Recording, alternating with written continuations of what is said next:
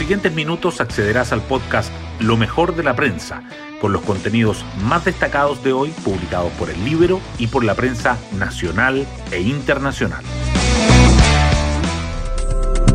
Buenos días, soy Daniela Vaz y hoy lunes 13 de septiembre les contamos que aunque el feriado de fiestas patrias hará que esta semana laboral sea más corta, igual estará cargada de información. La Convención Constitucional votará su reglamento y la Comisión de Constitución de la Cámara cerrará el plazo para recibir indicaciones al proyecto de cuarto retiro de ahorros previsionales. La carrera electoral también sigue presente en la agenda. El libro destaca, en una nota publicada hoy en su sitio web, que Yasna Proboste luce estancada y José Antonio Cast la alcanzó. Las portadas del día. Los diarios apuntan a diferentes temas en sus titulares principales. El Mercurio destaca que Chile recibió todas las vacunas acordadas con Sinovac y negocia 2 millones extra para seguir con la inoculación de niños.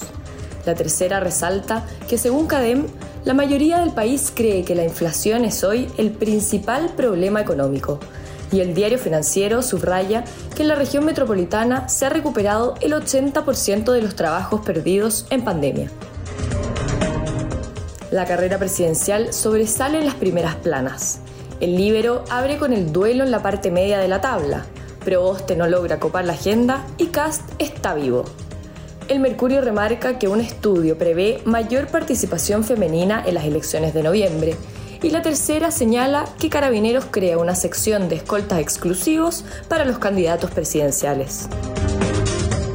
Otro tema que los diarios coinciden en llevar en portada son los resultados de las primarias legislativas en Argentina.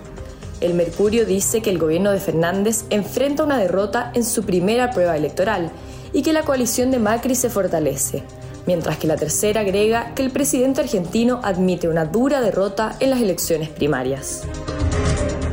El Mercurio también destaca que el gobierno suplementa en más de 120 millones de pesos los recursos para las fiscalías de la zona roja, y la tercera, por su parte, resalta las gestiones del Frente Amplio para darle piso a Boric en apoyo a un nuevo 10%. Hoy destacamos de la prensa. El gobierno negocia 2 millones extras de vacuna para continuar la inoculación de niños. Desde que Chile firmó el convenio con Sinovac, el plan de vacunación contra el COVID-19 ha avanzado a un ritmo que le ha permitido posicionarse como uno de los países del mundo con mayor cobertura.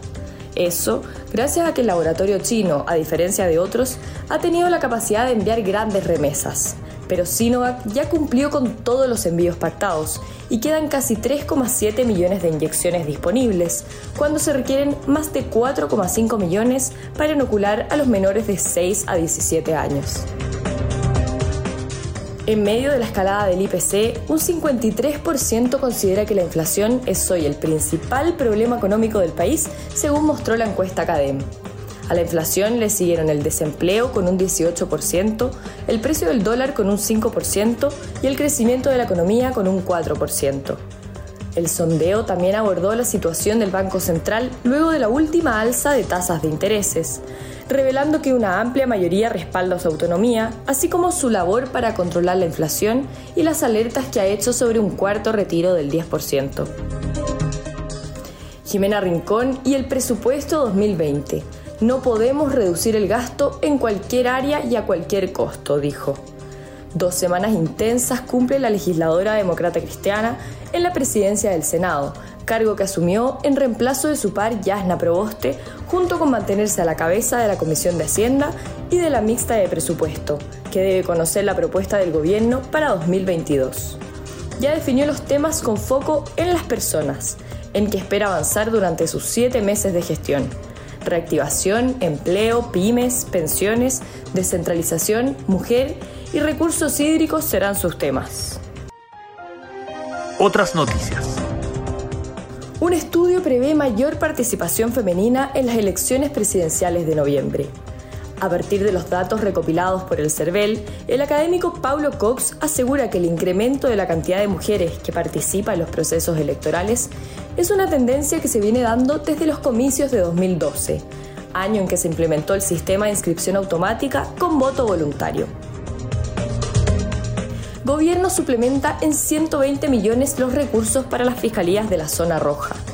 A petición del Ministerio Público, el Ejecutivo entregó fondos adicionales a las fiscalías de la Araucanía y el Biobío para reforzar la persecución penal de los delitos vinculados con la violencia en el sur. El dinero fue destinado a contratar a profesionales de apoyo y comprar equipamiento e insumos. Y a días de que venza el plazo para presentar indicaciones al proyecto que permite un nuevo rescate desde las AFP, los diputados Giorgio Jackson de Revolución Democrática y Diego Ibáñez de Convergencia Social encabezan las tratativas para convencer a la oposición de alinearse tras la fórmula que anunció el candidato presidencial de su sector, Gabriel Boric.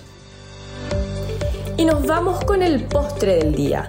Medvedev destruye el plan perfecto de Djokovic en el US Open el tenista ruso, segundo del ranking, venció al número uno del mundo en la final, impidiendo que el serbio completara el Grand Slam 2021 por ganar los cuatro majors y sumara 21 títulos en estos torneos. Sigue igualado con Federer y Nadal. Bueno, yo me despido, espero que tengan un muy buen comienzo de semana y nos volvemos a encontrar mañana en un nuevo podcast Lo mejor de la prensa.